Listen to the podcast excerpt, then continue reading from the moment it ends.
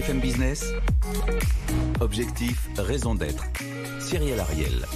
Bonjour à toutes et tous, j'espère que vous allez bien. Alors cette semaine dans Objectif Raison d'être, nous allons parler d'agriculture durable depuis nos assiettes, notamment avec le leader de la tomate en conserve. Nous recevons alors la directrice générale de Muti, France. Le challenger de la semaine, c'est le président d'EcoFarms avec Kevin Brich.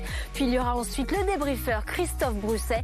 Et enfin, on termine l'émission avec les questions des internautes avec ma consoeur Rebecca Blanc-Lelouch. On rentre tout de suite dans le cœur du sujet avec cette première partie. Ils sont là, ils sont deux et ils s'engagent. BFM Business. Objectif, raison d'être. Les entreprises face aux défis de la RSE. Cette semaine, nous sommes ravis d'accueillir Mouti. Mouti, c'est une marque italienne. Vous avez 120 ans. C'est la marque de conserve de tomates italienne. Numéro 1, en tout cas, euh, de la tomate en industrie en France. Et vous êtes le dixième plus gros transformateur de tomates en monde. Mouti, ce sont des tomates qui viennent de ma région de Parme, qui est plus spécifiquement appelée la Food Valley, avec des tomates premium. Et en face, nous sommes ravis de vous avoir en tant que challenger. Vous avez deux ans EcoFarms avec son président Kevin Brich. Alors EcoFarms, on le rappelle, c'est la première plateforme d'évaluation, d'amélioration et de partage de performances RSE agricoles qui facilite la gestion et la communication responsable des activités des entreprises du secteur agricole. Alors on va rentrer tout de suite dans le vif du sujet. Depuis 120 ans, vous avez eu le temps de réfléchir. Euh, Sophie Badeau, quelle est la raison d'être de Mouti? Alors la raison d'être de Mouti, c'est de valoriser la simplicité euh, via une recherche permanente de qualité.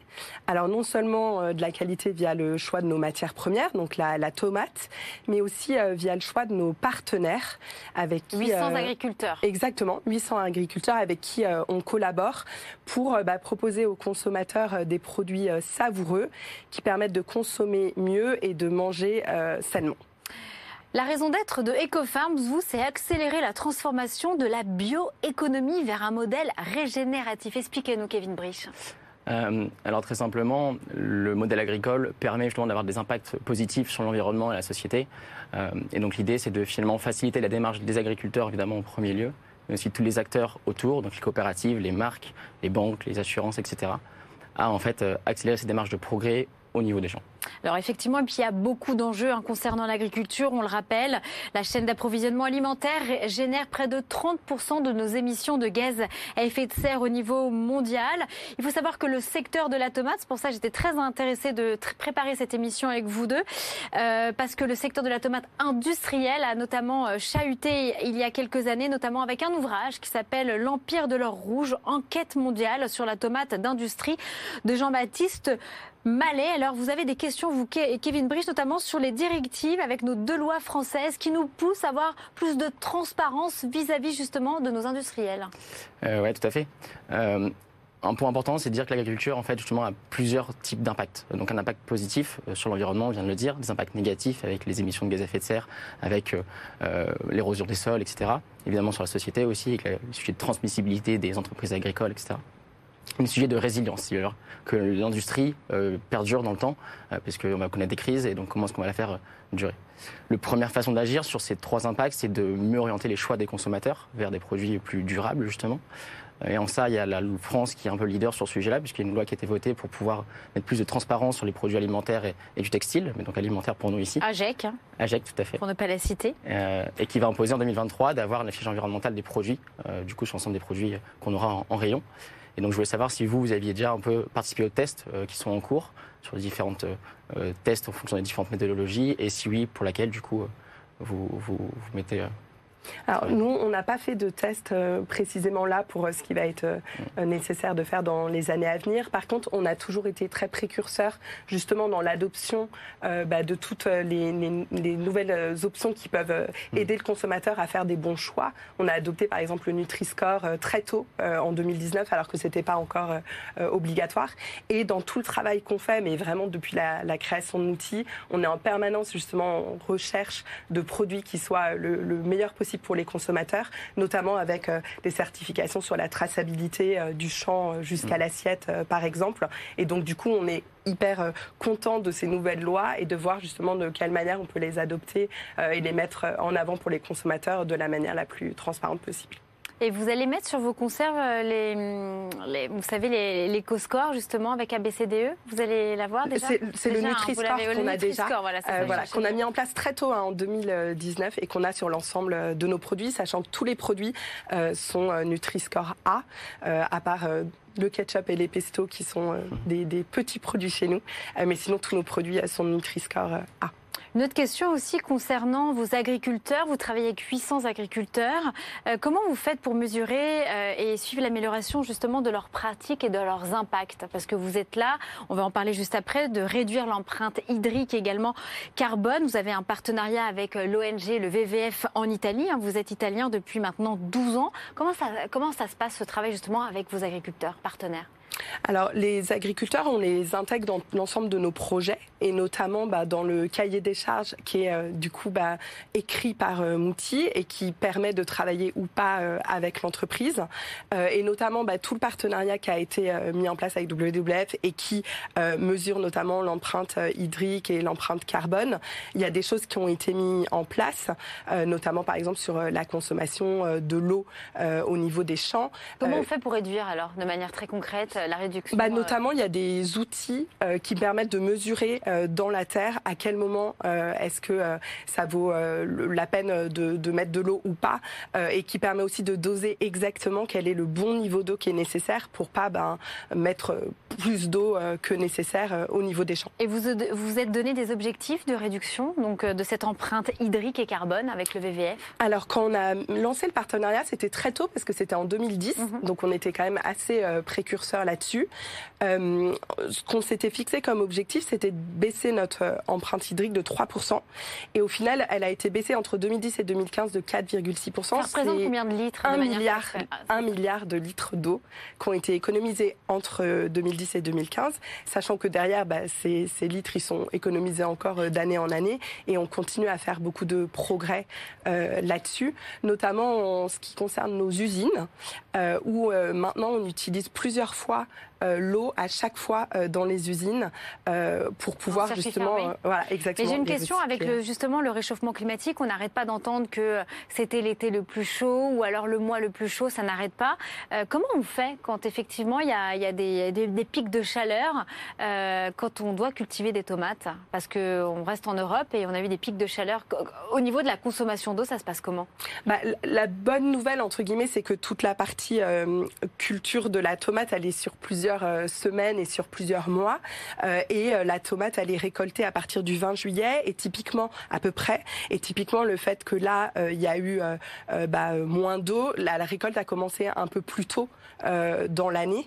Après, il y a des il y a des périodes où effectivement, bah, on est obligé d'arroser plus. il y a des pics de consommation. Voilà, quand quand il n'y a pas de pluie, mais en général, c'est quand même heureusement un peu bah, moyennisé au global sur une sur une récolte. Kevin Brich, vous avez des questions, je crois, aussi autour des accords de Paris Oui, en effet, sur le sujet du, sur le sujet du carbone.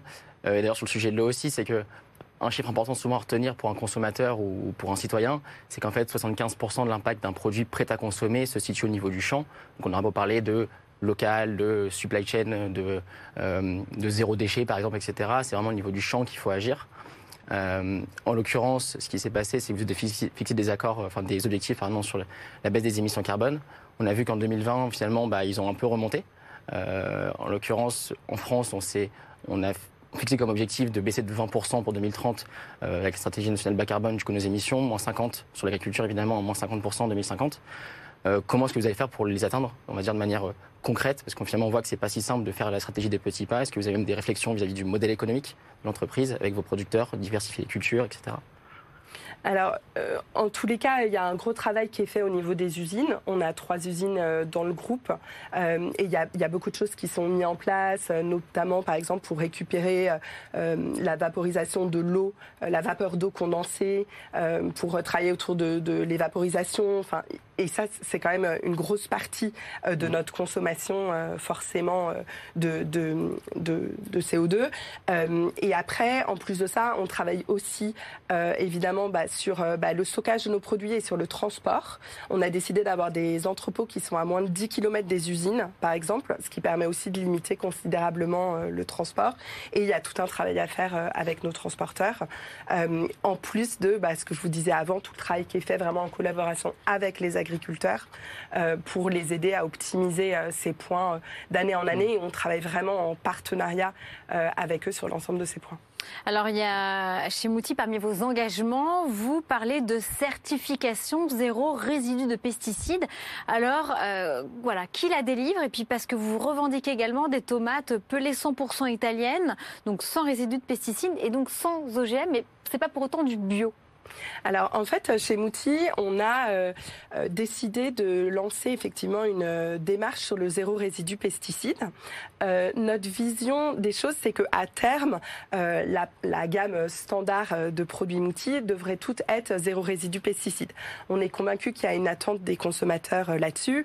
c'est ce que je vous disais dans la dans la raison d'être. On veut que les consommateurs voilà mangent plus sainement, mangent mieux. et donc notre vision, c'est d'emmener toute la gamme vers du zéro résidu pesticide. C'est un processus qui est très long, euh, qui est compliqué euh, à mettre en place. Là encore, euh, on travaille. Est-ce que vous soutenez il y a des investissements pour justement que vos agriculteurs permettent de faire des mutations, de se transformer et d'arriver sans résidu pesticide ou même en bio, non? Parce que ça ne veut pas forcément dire bio. Hein. Non, on a une gamme bio qui a été lancé euh, en 2016, euh, qui est vraiment une gamme spécifique. Et puis on a nos produits euh, aujourd'hui Mouti, la gamme classique. Et là, on vient d'arriver avec une gamme zéro résidu pesticide. D'une manière générale, on rémunère nos agriculteurs 13% de plus que la moyenne du marché pour avoir du coup des produits de qualité. Et, et, que se passe-t-il des tomates qui ne sont pas conformes, qui ne sont pas premium, qui ne vont pas correspondre à vos critères? Parce qu'on le rappelle, vous, vous êtes tout de même sur de la tomate premium. Qu'est-ce qui se passe pour les autres tomates alors nos agriculteurs, ils savent très bien qu'on a un cahier des charges qui est tellement euh, exigeant qu'ils ils pourront pas vendre toutes leurs tomates euh, chez Mouti. Donc du coup, ils arrivent toujours en priorité proposer euh, les tomates à Mouti parce qu'ils savent très bien qu'ils vont euh, les, les, vendre les plus chers et que c'est vraiment Mouti qui cherche la qualité. Et par contre, les tomates qui seront pas acceptées par Mouti, c'est pas une découverte. Hein. Les agriculteurs, ils connaissent très bien quels sont les critères. ils ont le droit de et ils vont les vendre euh, à, à quelqu'un d'autre. On n'a jamais un agriculteur qui vend 100% de sa production à Mouti parce que justement, on veut éviter cette dépendance dans la mesure où on n'achètera pas les tomates qui sont pas d'assez bonne qualité. Kevin Brich ouais, du coup, j'ai plusieurs questions euh, avec euh, tout ce qui est exposé là. Et d'ailleurs, bravo, parce qu'en effet, c'est vrai que quand on lit vos rapports RSE, etc., on voit qu'il y a des, objectifs qui sont fixés, il y a une vraie démarche transparente, on arrive à trouver de l'information, c'est assez riche. Ce qui est intéressant, c'est justement, vous travaillez avec WWF, et en l'occurrence, sorti une étude en France, en tout cas, l'année dernière, qui montrait, qui mettait en avant qu'en effet, malheureusement, les différents labels actuellement sur le marché avaient des impacts sur l'environnement et la société relativement faibles, et notamment le groupe des labels autour des ce qu'on appelle la haute valeur environnementale, donc dans lequel fait partie euh, zéro résidu de pesticides. Euh, voilà, des impacts assez limités, notamment sur, en fonction des sujets d'impact de l'eau, etc. Pourquoi du coup avoir choisi un label un peu plus ambitieux et pourquoi même finalement pas aller plus loin que ce zéro résidu de pesticides qui est finalement une très bonne première étape, mais euh, qui, qui, qui est qu'une première étape a priori sur un monde de durabilité. Ah, enfin, je pense que, enfin, vous dites tout, c'est-à-dire qu'on peut toujours aller plus loin. Euh, je pense que ça fait partie de, de l'entreprise euh, dès sa création, euh, même il y a 120 ans. Euh, et, et, évidemment, il va falloir qu'on qu'on aille de, de, plus en plus loin. Alors nous, on a choisi un, un, une certification extérieure avec un organisme qui s'appelle mhm. DNV pour le zéro résidu pesticide, parce que c'est un, un, un, organisme qui est réputé et, et qui, dans on, pensait que c'était une bonne euh, certification. Euh, notre enjeu majoritaire, ça va déjà réussir à passer l'ensemble de la production, à part le bio, euh, sur cette partie zéro résidu pesticide. On pense que ça sera déjà un pas vraiment hyper important à la fois ben, pour les consommateurs et, pour mieux manger et, pour notre planète.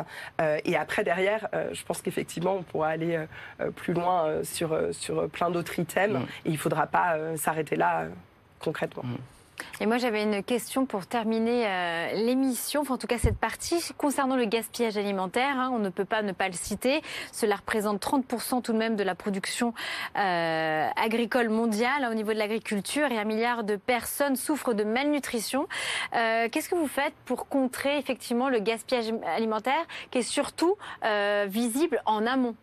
C'est pas forcément quand on Ouais. arrive chez la ménagère, chez le consommateur et qui jette à la poubelle, ça se passe surtout sur le champ, dans les champs. Alors, euh, on a de la chance d'exploiter déjà beaucoup, beaucoup, beaucoup de la tomate dans les différents euh, produits euh, qu'on fait. Après, évidemment, il y a des déchets. Il y a à peu près euh, 10 000 tonnes par an de déchets. Soit- voilà, 30% de la production alimentaire est jetée dans le monde, hein, c'est ça, 30% Ouais. de la production agricole. Et nous, on arrive à hum, recycler 81% de nos déchets. Donc, c'est quand même plutôt euh, un nombre important, notamment via euh, de l'alimentation animale et euh, aussi pour des cosmétiques. Kevin Bruch, une dernière question. Ah ouais, euh, en effet, on voit qu'il y a beaucoup de choses qui sont faites sur le sujet de l'eau, on vous parle un peu des déchets, etc. Il y a peu de choses qui sont mises en avant sur le sujet de biodiversité, par exemple, sur le sujet de, des sols, qui est un enjeu critique dans le monde agricole, évidemment, parce que c'est le, c'est le cœur de, de la machine, on va dire. Euh, Qu'est-ce qui est mis en place, que vous mettez en place concrètement sur le terrain, et comment est-ce que vous faites pour que vos agriculteurs, en fait, les inciter, les accompagner dans cette démarche de progrès pour améliorer les impacts biodiversité, sol Alors au niveau des sols, euh, on travaille beaucoup avec eux sur justement la rotation des sols, euh, la mise en jachère et tout l'accompagnement pour euh, justement euh, essayer d'enrichir euh, les sols euh, des agriculteurs. Euh, en fait, chaque année, on a un prix, on a des incentives et des prix euh, avec des montants qui sont importants, qui sont redistribués aux, aux agriculteurs et qui leur permettent d'investir euh, justement euh, dans leurs champs euh, pour euh, voilà améliorer euh, Mm. les choses. Euh, et au niveau de la biodiversité, on a notamment un gros hum, projet en ce moment sur euh, de la plantation d'arbres euh, pour essayer De justement l'agroforesterie. voilà, de, de refavoriser euh, la biodiversité. Merci beaucoup. Il est temps d'entendre les questions de notre débriefeur de la semaine. BFM Business.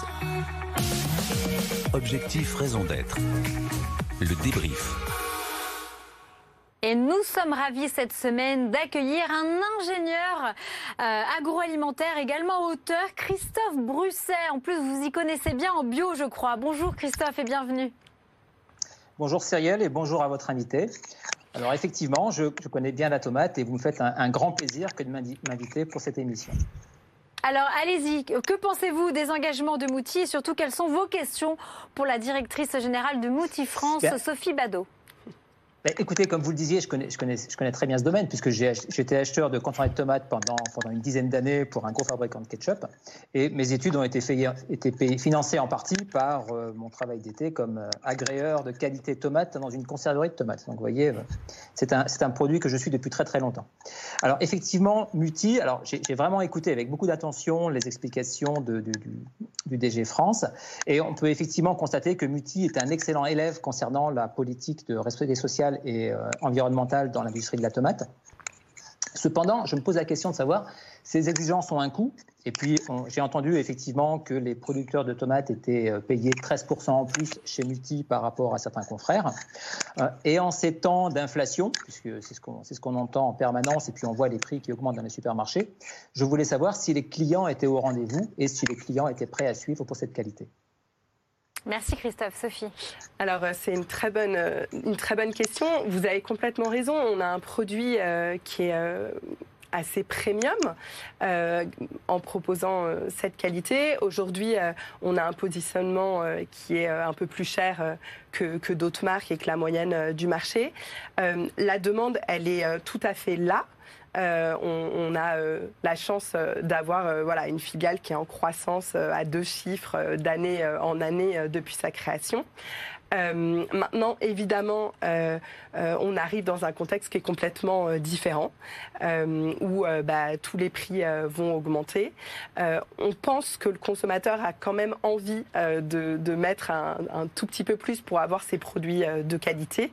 Mais c'est sûr que tout le monde, je pense, a une inquiétude face à la réaction des consommateurs dans ce, contexte d'inflation. Christophe, on continue avec vous. D'accord, très volontiers. Écoutez, alors j'ai connu la, la glorieuse époque de l'industrie de la tomate française et italienne au début des années 2000. Et, et j'ai vécu entre, alors je ne sais plus quelle année précisément, mais entre 2000 et 2010, la- l'arrivée fracassante de la tomate chinoise. Mm. et de, la, et de sa mauvaise réputation. je ne sais pas si vous avez lu le, livre de Jean-Baptiste Mallet, L'Empire de l'or rouge. et je voulais savoir si vous aviez souffert vous en tant que, fabricant italien, de cette arrivée, de, cette nouvelle concurrence en fait, et comment Muti et plus globalement l'industrie italienne et européenne peut-être se démarque par rapport à ce concurrent très agressif?